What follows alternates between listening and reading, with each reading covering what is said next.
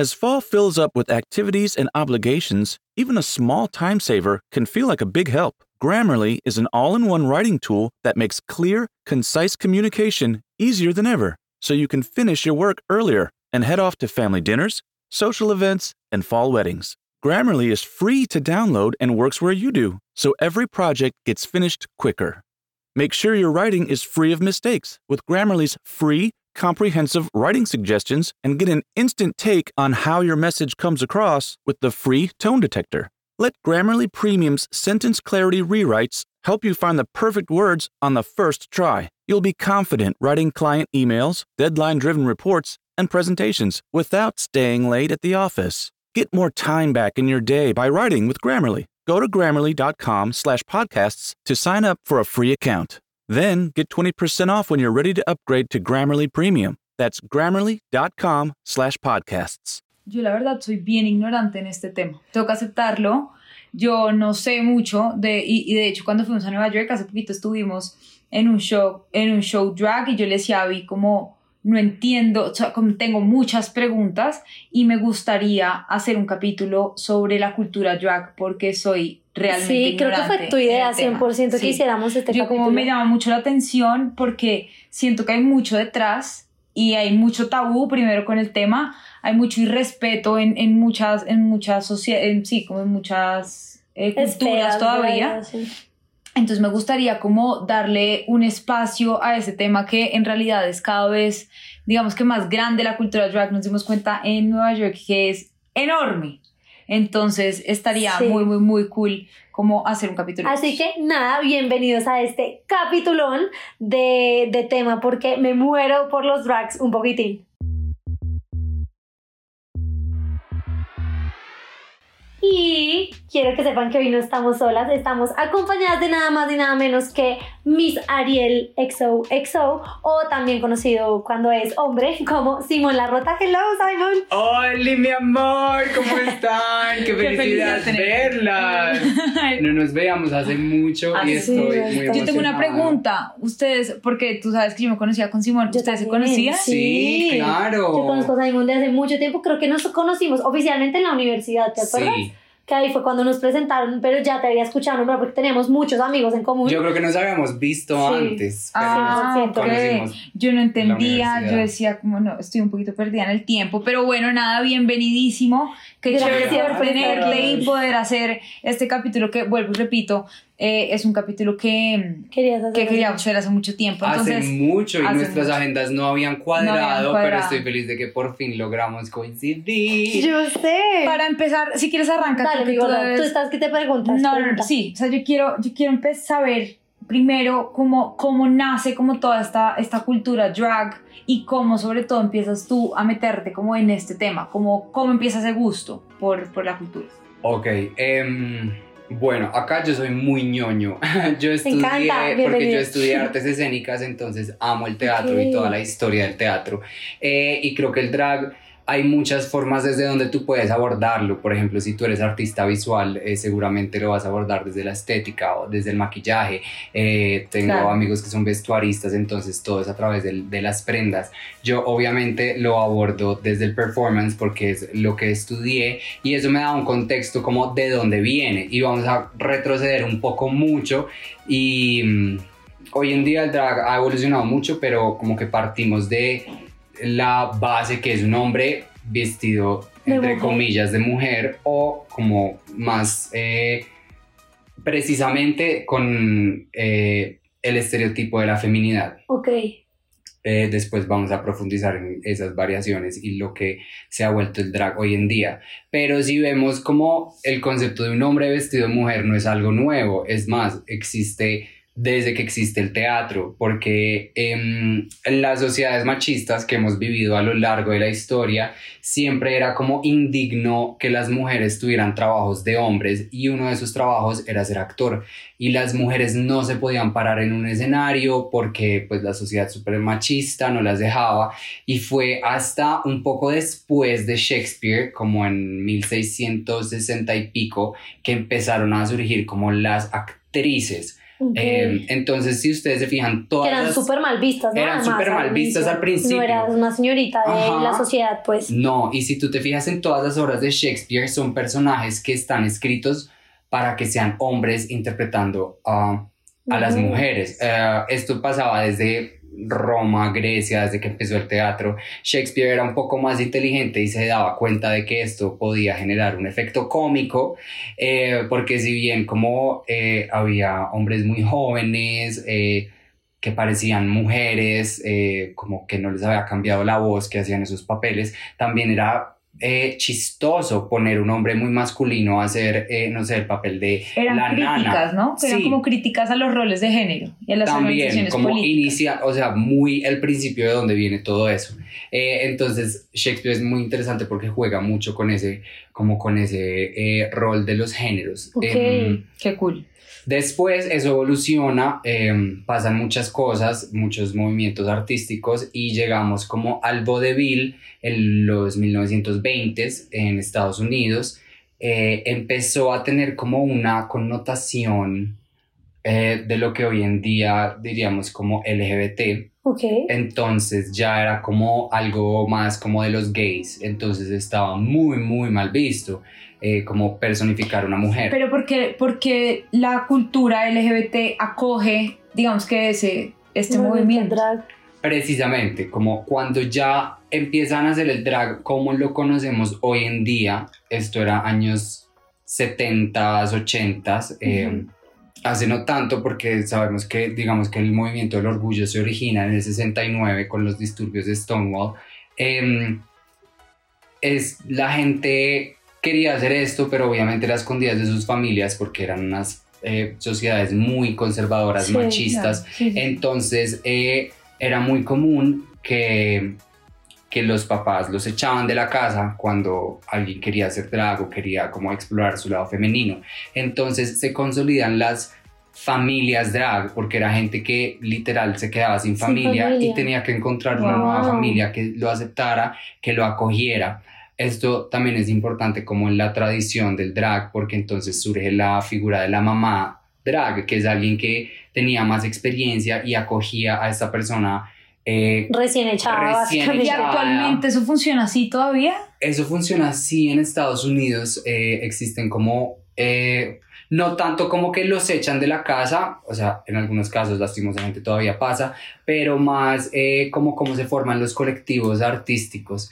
Entonces hay alguien como que es la madre. Como la eh, cabeza, ajá, la persona que- con más experiencia. que te enseña, porque el drag tiene muchas cosas que antes de que existiera pues YouTube y Drag Race, pues tú no sabías cómo, o sea, eh, hacerte los rellenos, las proporciones, los corsets, el maquillaje, que ta, ta, ta. Entonces era muy común que había una mamá que te enseñaba todos esos Ok. truquitos. En Colombia no ha pasado tanto porque no tenemos tanto esa herencia y todo, eh, la tradición era todo muy underground. También hay, hay varias casas acá en Colombia, pero no es como en Estados Unidos que si una drag tiene cierto apellido, tú sabes que es de esta familia drag que Ok. lleva décadas haciendo drag. Wow. ¿Y tú crees que eso, eso con el tiempo va a ir como creciendo? como ¿Cómo es la cultura drag en Colombia? O por ejemplo, no sé, en Latinoamérica o especial, específicamente en nuestro país. ¿Cómo eso va creciendo? ¿Cómo es la aceptación? ¿Cómo, cómo es todo el tema? A nosotros nos llega todo como con un leve delay, ¿cierto? Sí, Entonces en todo. nos llega todo lo Todo. gringo. Hasta los reggae, hasta la música Sí, llega tanto. y es muy interesante, por ejemplo, porque ahorita que estuve trabajando con brasileros, ellos tienen sus propios íconos gays, o sea, su propia cultura LGBT, que es muy de ellos, como es un país tan grande eh, y hay tanta diversidad. Nosotros eh, tendemos mucho a como A reciclar. Sí, y a tener los referentes gringos De y afuera, reciclarlo sí. y traer todo lo que es de afuera e imitarlo. Hmm. Entonces el drag fue muy underground en los 80s, en los 90s, en los 2000s y en los 2010 eh, hubo un auge desde una temporada de Drag Race que fue All Stars Sí. 2. Desde ahí, en verdad... ¿Dónde Valentina? ¿Es donde sale Valentina? Eh, un poquito antes de Ok. Valentina, esa era la temporada 9, pero digamos como desde la temporada Después- 6, 7, o sea, 9 ya era el peak Ok. de la popularidad. Ahí fue Em, cuando yo conocí los drags, o sea, me acerqué por primera vez a un drag, porque antes, literalmente, yo creo que yo era una de esas personas que también vivía mucho con el, lo que dicen los demás que es drag, entonces Mm. como un, uy, pues da como impresión el espectáculo, no sé qué, siendo yo pues gay, ¿no? Y aún así era como muy algo que uno miraba como desde lejos, y la primera vez que ya me acerqué un poquito fue, bueno, me voy a poner al grupo a ver que Drag Race, que me han dicho que es chévere, y literalmente fue la primera vez que dije, me le quito el sombrero a estos hombres, como tienen esta capacidad de performance, maquillaje, o sea, una, Yo tengo una transformación que dije, wow, y desde ahí me cambió mucho el pensamiento. Yo te- acá yo empiezo con las preguntas, ¿no? Porque Anela va a traer 200 millones de facts, yo traigo 200 millones de preguntas. Y aquí viene la primera, y es, Dani, a- Abby dijo como, es, me le quito el sombrero a estos hombres que tienen mucho talento y no sé qué. Hay mujeres que pueden ser drag queens. Claro, eh, digamos que como esta era una tradición como tan underground, eh, hay como una vieja generación que es muy old school y son muy como eh, cerrados a las nuevas generaciones y son como muy, tienen como un poco muy cerrado el concepto de cómo es el drag y cómo tiene que ser el maquillaje y cómo tiene que ser el vestuario y el show. Y con todo este auge de Drag Race que hizo que el drag se volviera súper popular y súper mainstream, eh, salió a la luz. Mucha gente que lo hacía escondidas o que no era capaz de hacerlo, que no se atrevía y todo el mundo empezó a salir a hacer drag, pero esta es la primera, digamos, generación que puede encontrar toda la información sobre el drag en YouTube, en Netflix, en Instagram, en todas partes. Entonces eh, ya no nos quedamos simplemente en un hombre vestido, entre comillas, de mujer, sino se vuelve algo más, eh, obviamente por el statement político que representa sobre los roles de género, algo más abierto y mucho más experimental. Entonces los hombres empiezan a, a- a tener diferentes estilos y a hacer eh, maquillajes más abstractos, conceptuales, horroríficos, no solo eh, la feminidad. Y eh, nos damos cuenta también que el drag no es algo exclusivo para los hombres, sino que las mujeres también pueden hacer drag, tanto un drag que sea hipermasculino, que eh, usualmente hacen shows de comedia porque, porque tienen un efecto muy cómico también, eh, también drags eh, mujeres que hacen eh, un drag hiperfemenino, como incluso teniendo Mm. facciones femeninas, exagerándolas aún más con el maquillaje. Ya. Y es muy lindo ver cómo esas personas, porque también ellas sienten lo mismo que siente uno y es liberarse de todas esas cosas, eh, de todas esas como cadenas que nos impone el Sí, machismo. tienes que ser así, Ajá. esto es. Y mm, incluso ha habido muchas controversias porque al principio en Drag Race la regla era que no podían participar personas trans, como siguiendo el principio de que fuera una competencia justa, súper entre comillas, para que solo fueran hombres y ninguno estuviera en desventaja pero ha, ha participado muchas mujeres trans y un hombre trans también participó en la última temporada. Entonces vemos que el drag es algo que puede hacer todo el mundo y que a mí siempre que me preguntan digo, todo el mundo debería hacer drag, así sea en un Halloween, en un Pride, todo el mundo debería hacerlo por lo menos una vez en la vida porque es una vaina muy loca, muy divertida y es una sensación muy interesante eh, para cualquier persona. Yo quisiera hacerlo alguna vez. o sea, obviamente que alguien me ayude con el tema del maquillaje, pero como el espectáculo. total. Me parecería lo máximo, o sea, lo que nosotros, nosotros en Nueva York fuimos a este espectáculo y era ver, por ejemplo, el dance-off, Mm. eso es muy chévere porque de verdad la gente se lo goza mucho y, Y la que energía es sí, es una demasiado experiencia muy cool. Pero, por ejemplo, como dijiste tú, les va a traer el primer fact del día de hoy y es que drag, o sea, el concepto de drag viene de dressed as a girl. Entonces, lo que nos decía Simón, que inicialmente era el hombre que se viste de mujer, pero obviamente todo este concepto empezó a cambiar y es muy loco porque si tú te pones a buscar como drag queen te van a aparecer dos definiciones. Una definición que me parece que es demasiado cerrada, sobre todo con lo que nos estás diciendo, que era eh, según Cambridge, que es un hombre que casi siempre es gay, que se viste de mujer para hacer un show. O la otra, que a mí me parece que es ya muy cerrada, muy vieja, digámoslo. Y la otra que es una persona que crea e interpreta un personaje andrógeno, es decir, que puede tener rasgos externos que no corresponden con su propio género. O sea, si soy hombre con rasgos de mujer, si soy mujer con rasgos de hombre, aunque también ya Simón nos dijo que puede ser del mismo género incluso. Y que por entretenimiento hace parodia, sátira o desfile o alguna cosa por el estilo. Claro, acá se empiezan a, con- a mezclar muchos conceptos, como entonces cua- nosotros, entre nosotros por joder, nos decimos travesti, porque también es como una palabra Uy, muy fea, con una connotación muy negativa que estamos como re, re, Significado. resignificando y apropiándonos, entonces es como ah, pues es muy común que nos digamos así, pero entonces empieza la gente que no está tan metida en la comunidad a preguntar cuál es la diferencia entre un drag y un trans y un travesti y un transformer. Y uno es como, ok, entonces eh, todo lo trans tiene más que ver como con quién eres y el drag específicamente es algo más sobre qué haces. Entonces, una persona puede ser trans y hacer drag, o pueden ser cosas independientes. Por ejemplo, yo soy un uh, hombre, em, o sea, mi sexo es, soy un hombre, mi género, pues... ¿Te identificas con qué? Yo me identifico con lo no binario porque como que siento que mi personalidad, o sea... Me encanta. Incluso, pues es algo que uno siempre se pregunta si se está vistiendo de mujer eh, todas las semanas, semanalmente, es como, ¿de verdad quiero ser mujer o no? Y a mí lo que me encanta es la transformación y sobre todo los contrastes. Entonces mi cuerpo es muy masculino y mi forma de ser es muy femenina, pero no puedo como... Eh, clasificar por completo. es demasiado cool. no puedo decir como yo soy una mujer en el cuerpo de un hombre porque tampoco soy del todo bueno, nadie es del todo masculino o femenino, entonces yo siento que soy una mezcla de todo y por eso como que no, no me identifico obviamente con el, el, rol del género del masculino que nos imparte la sociedad, yo simplemente como que si yo pudiera decir que no tengo género, como que el género no existe, lo diría, pero físicamente, biológicamente, fisiológicamente soy un hombre. Em, y hago drag. Entonces lo que te digo es algo que hago con un propósito político o artístico sobre todo. Em, entonces eso es como lo que diferencia el drag, por ejemplo, de alguien que se viste de mujer con, no sé, por fetiche o por o por... Eh, claro. O sea, el alias travesti. Sí, el alias travesti. O porque simplemente es quien quiere ser en su vida cotidiana. El drag tiene este elemento performático que es, es un evento. Y así no vayas a hacer un show de danza o de lip sync, igual es un evento artístico y es un performance y no es tu vida cotidiana. O sea, claro, sería un super performance ir al de uno en drag. Pero alguien que hace drag no se treparía, como decimos nosotros, no se draguearía para ir a hacer mercado, sino para una un ocasión. evento que valga la pena. Ajá. Okay. Y uno, esta es una pregunta que se la voy a robar a Juliana, que la hizo incluso en el video, que si no lo has visto, ya salió eh, en YouTube sobre intentando hacer nuestros ojos de drag y, ajá, bueno, el resultado, vayan a verlo. Em, la pregunta es, una persona que hace drag tiene un solo personaje, tiene varios personajes, ese personaje que tiene lo adaptan a varias cosas, o sea, ¿cómo funciona más o menos?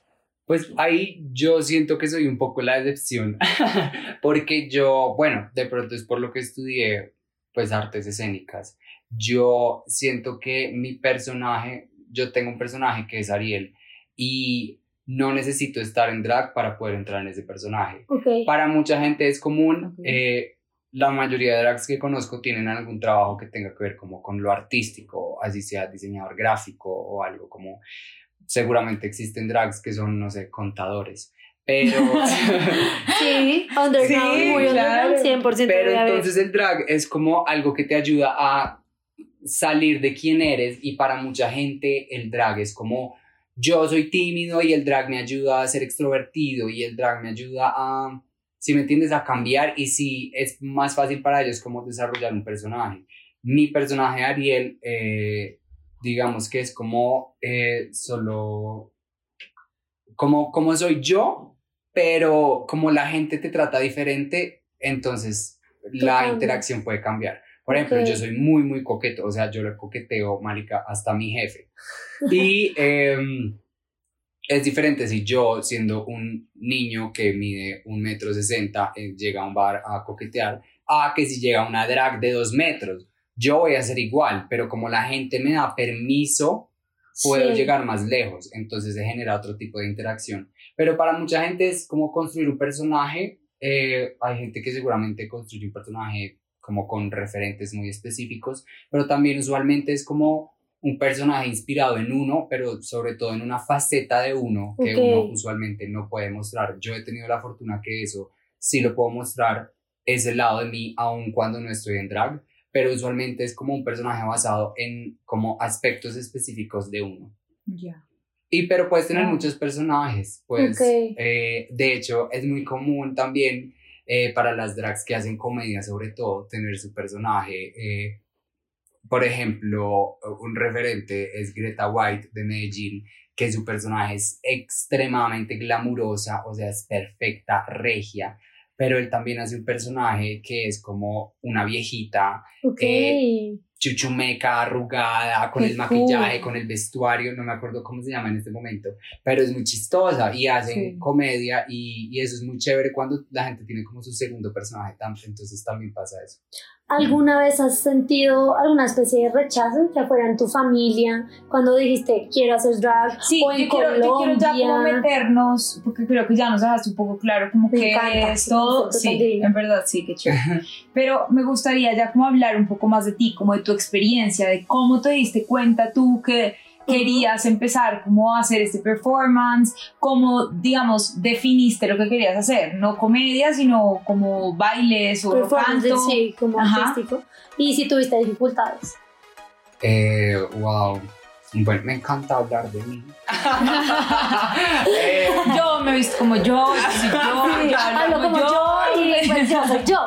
Bueno, Yo, yo siempre cuando era chiquito estaba obsesionado con la sirenita, en general como con la feminidad, porque mi familia es muy conservadora, eh, parte de mi familia es muy religiosa, eh, muy wow, qué machista. contraste. Eh, sí, entonces yo crecí con esas reglas de que mi mamá me decía que es de mujeres y que es de hombres, y que si yo a escondidas me... me porque mi prima me dejaba usar sus Barbies y yo las llevaba escondidas y, y pues la empleada de servicio que teníamos en esa época también me las quitaba, me las escondía y me decía que eso es de hombres, que de eso es de mujeres. Entonces yo crecí como con esas restricciones y eso lo único que hizo fue pues como fomentar como ajá, un mayor ganas de- interés. Entonces, digamos, cuando yo ya tenía como 15 años y pasé la pubertad y salí del closet, yo salí del closet cuando tenía 12. entonces Súper en sexto, chiquito. Porque, no sé, afortunadamente siempre los, lo tuve muy claro y como que yo nunca de chiquito, yo siempre fui el niño diferente. Entonces, como que no era como, am, como que, como esa gente que no finge que es hetero, pero como que tiene una vida medianamente Sí, muy heteronormada, entonces se le dificulta decir no soy, no, yo siempre era el niño que le gustaban las Barbies, el niño que no jugaba fútbol, entonces como que para mí fue muy orgánico simplemente decir, ay, también me gustan las vergas, digo, me gustan los hombres. Porque esa es una pregunta, como, ¿los gays se hacen o nacen? Pues yo creo que uno nace, pero uno tampoco puede ser heterosexual o homosexual antes de ser una persona sexual. Entonces, antes de, o sea, yo siento que yo desde que era chiquito me parecían niños lindos y niñas lindas, Mm. pero cuando uno llega al desarrollo sexual es que uno dice como, pucha, por cuál me inclino más, cuál me atrae. o tiene como ese primer impulso que se niega. No fue mi caso. Se está cayendo el cielo, Se nos está cayendo el cielo, pero seguimos. Nada, nada perfecto, o sea. Em, entonces, bueno, cuando ya salí del closet, dije como voy a empezar a usar todas estas cosas prohibidas. Entonces, después de que ya estaba, digamos, seguro de quién era, digo, digamos, porque yo estaba muy seguro de quién era, pero incluso casi 15 años después de salir del closet me sigo como cuestionando cosas y sigo descubriendo cosas de mí mismo. Yo siento Ok. que eso es lo que hablamos el otro día, como que uno se cuestiona muchas cosas precisamente como por ese ambiente externo que te está diciendo como está- No, no, no, sí, sí, no, sí. esto es Claro. así, esto es de tal forma, entonces uno se cuestiona mil vainas. igual en esa época como me sentía tan seguro, pues dije, voy a hacer todas las cosas que son prohibidas. Voy a tener las Barbies, voy a pintarme las uñas, Voy a ser yo. voy a ser yo. Y lo que me gustaba de las Barbies era como jugar a cambiarles la ropa y cambiarles el pelo. Ay, y un día divino. dije como tuve la realización más grande que fue como, obviamente mi primera Barbie fue de la sirenita porque yo amaba a la sirenita. igual que Dani. amo. Y dije, ¿por qué no juego a que yo soy la Barbie? Y de ahí empecé a hacer drag, porque como que ¿Me no estás sé, hablando de los 15 años? 15 años, un poquito más, 16, 17, ya después de haber visto como capítulos de Drag Race, em, dije, ¿por qué no hago esto con mi propio cuerpo? Entonces, yo feliz, eh, me disfracé de la sirenita en Halloween creo que hasta yo supe esa Yo- historia. Yo, no te conocía esa historia. Fue, llegó era- Simón la Rota disfrazado de la sirenita a una Yo fiesta y fue noticia pues Yo para todos los, de cole- eso. los colegios. con yo me una peluca horrorosa, o sea, un maquillaje re mal hecho, pero fue como controversial, Wow, en mi colegio fue controversial y en ese momento dije como esto me gusta, pero entonces voy a aprender qué es lo del maquillaje, qué es lo de las pelucas, cómo es el vestuario.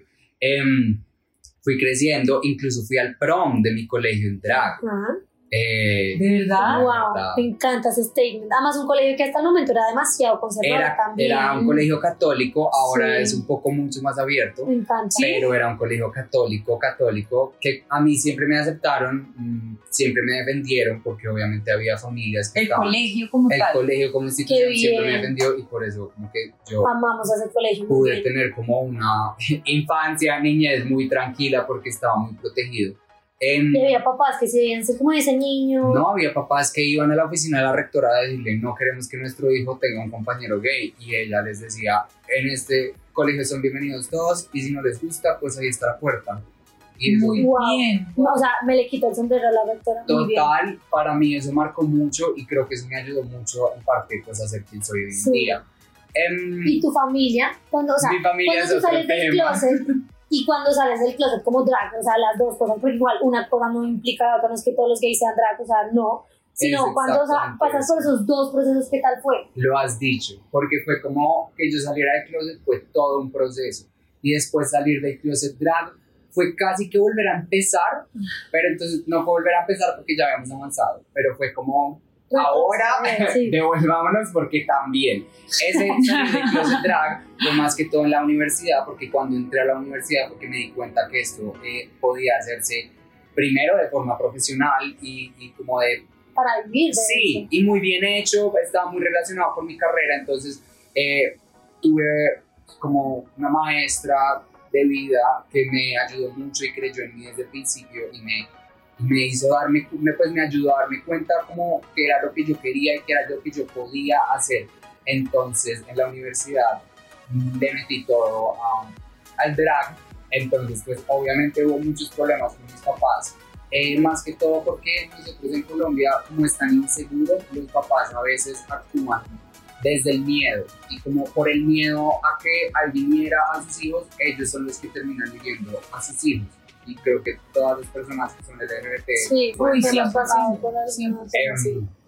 Entonces un día me tocó sentar a mis papás, me hicieron como una intervención, porque pensaban, tenían ese mismo concepto de que drag es un travesti, eh, de, o sea, quiero como ser despectivo, pero como de una zona muy fea, de bares muy sketchy, de sitios peligrosos, de drogas, de prostitución, y yo les dije, de...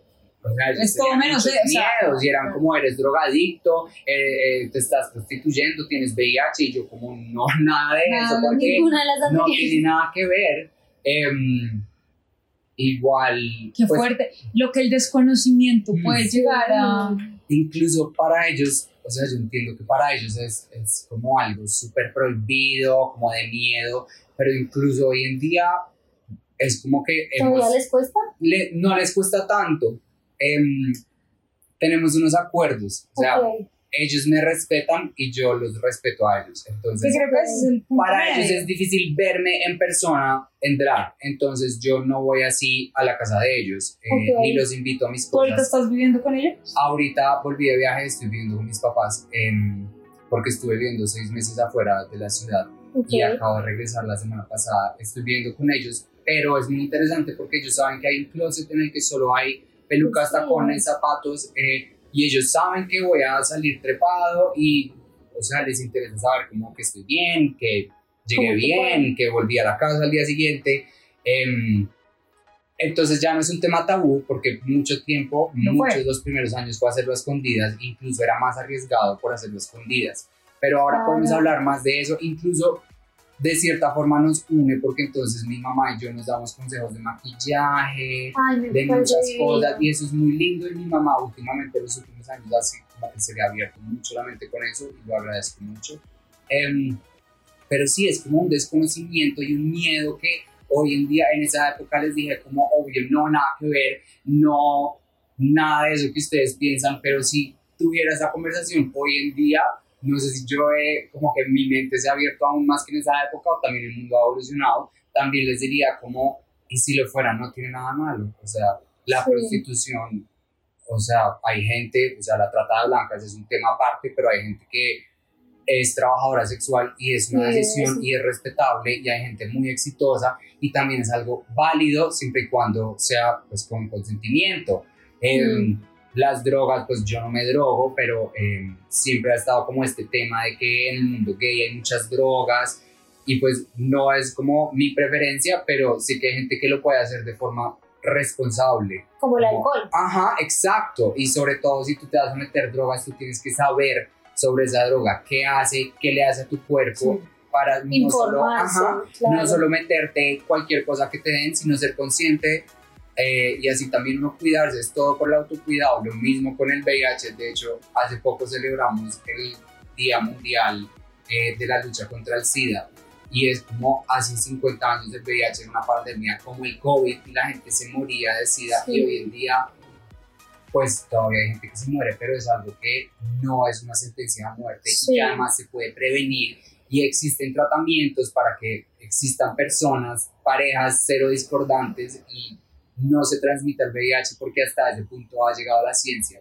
Entonces, el problema de todas estas cosas yo creo que es la ignorancia. La ignorancia o sea, la ignorancia es la verdadera, o sea, el verdadero problema detrás de cualquier cosa. O sea, eh, siento que si uno le quitara el tabú a los temas y habláramos de las cosas con los papás, con los amigos, no sé, de frente, sería mucho menos peligroso cualquier cosa de las cosas que están prohibidas por el mismo peligro. O sea, es como un círculo. Nos estamos yendo mucho del tema, pero yo siento que las personas gays cuando somos jóvenes nos exponemos a muchas cosas innecesariamente por hacer como cosas escondidas de los papás. Entonces uno termina metiéndose con gente que no debería o en situaciones en las que uno podría salir. Ese es, el miedo, ese es el miedo también de los papás, ¿no? Más allá de que te, esas, eh, una prostituta o no, es como me da miedo porque igual en la sociedad en la que vivimos, mm. no nos digamos mentiras, te van a juzgar. Te van a juzgar y no solamente te van a juzgar, sino hay casos en donde matan a una persona por ser gay y le, le, le, ponen, le cortan en la, en la cola, en, las nalgas como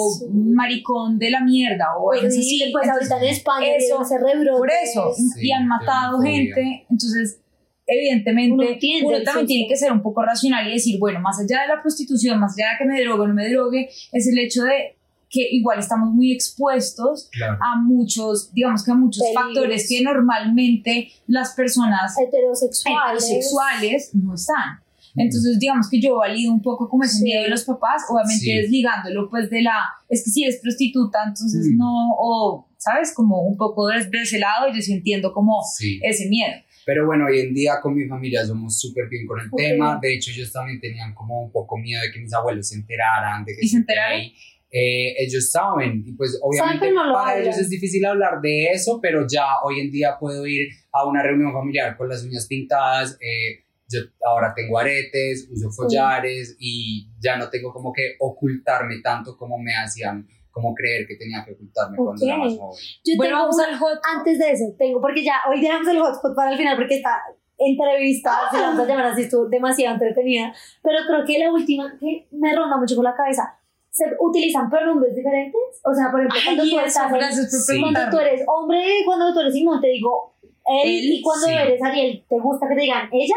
Acá estamos como en un punto intermedio porque hay que confesar que grabando este podcast detrás de cámaras estoy súper trepada y maquillada, pero sigo como con ropa de hombre. Entonces es como un poco... Es una sirenita con jeans. Sí, sí, una sirenita moderna. Pero si yo estoy eh, completamente trepado, montado en unos tacones, con vestido, peluca, y tú me tratas con pronombres masculinos, me voy a rayar, porque es como que tienes que ser un poco consciente, como respetar como la ilusión, el, el statement, como entonces si ven a una drag que se ve femenina, pues díganle con pronombres femeninos. Ahora, eh, cuando uno está de civil o fuera de drag, de niño, eh, es muy válido preguntar, preguntar, porque mucha gente... Eh, el drag les ayuda a descubrir cosas sobre su identidad de género. Eh, yo no tengo problemas con pronombres femeninos ni masculinos, eh, pues como por costumbre uso los pronombres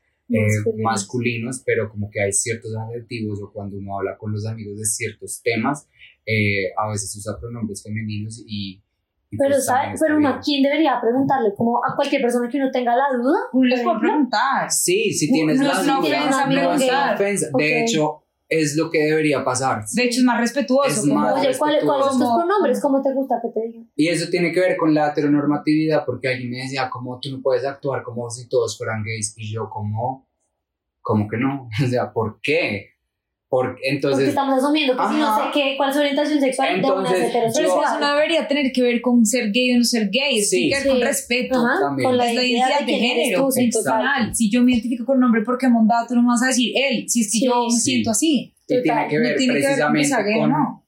pero con eso es como con ese machismo, de que Claro. los niños tienen que tener el pelo corto, entonces cuando un niño es chiquito y digamos que tiene un cuerpo neutro, o sea, como que con los adultos a veces es más fácil, eh, pues si alguien tiene gusto, pues como que Mujer. la gente asume, la, asocia asocia. con la feminidad. Pero a mí me pasaba que cuando yo era un niño chiquito tenía el pelo largo y pues a veces me como que se confundían y pensaban que era una niña y la gente pide perdón como si fuera una ofensa, como perdón, te dije niña y es como no, pues no sabías, o sea, no pasa Sí. nada, te digo como, ah, soy niño, pero ya, Total. porque tiene que ver también con eso, con, con el machismo de pensar que, o sea, está malo para una mujer la masculinidad o para un hombre la feminidad. Bueno, ahora sí, Chito María, ¿Qué vámonos quieres entonces del hot al spot? hotspot. Ya vas a ver. Espérate un momento.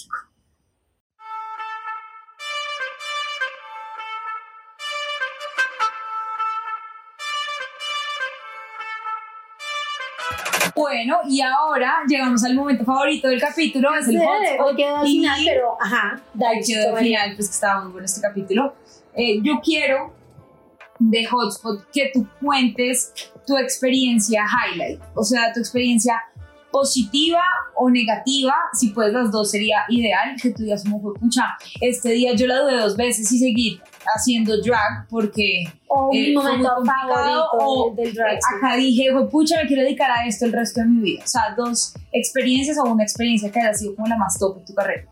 Yo, bueno, como yo hacía drag desde antes de que fuera tan mainstream, ahorita en Bogotá hay cientos de drags, yo antes las conocía todas y ahora hay tantas que no las conozco, pero entonces tuve la fortuna de que yo ya tenía un personaje muy consolidado cuando se volvió a poner de moda, entonces fui como un referente para muchos eh, eventos y para muchas personas, Ok, qué entonces tuve muchas oportunidades laborales, como que toda mi, línea, toda mi vida se alineó a ese momento. Em, yo he tenido en verdad muchas experiencias increíbles haciendo drag. He hecho shows en Cali, Medellín, Cartagena, he viajado, he visto drags de RuPaul. Eh, Ay, creo que el mejor evento que tuve fue como una, la- una fiesta con Aquaria cuando ¿En acababa de ganar Drag Ah. Race acá en Pride en Bogotá y yo era la host y nuestra invitada era Wow. Aquaria como parchar con ella. Una semana después de que ganara Drag Race fue como increíble. He hecho sesiones de fotos con, o sea, can- em,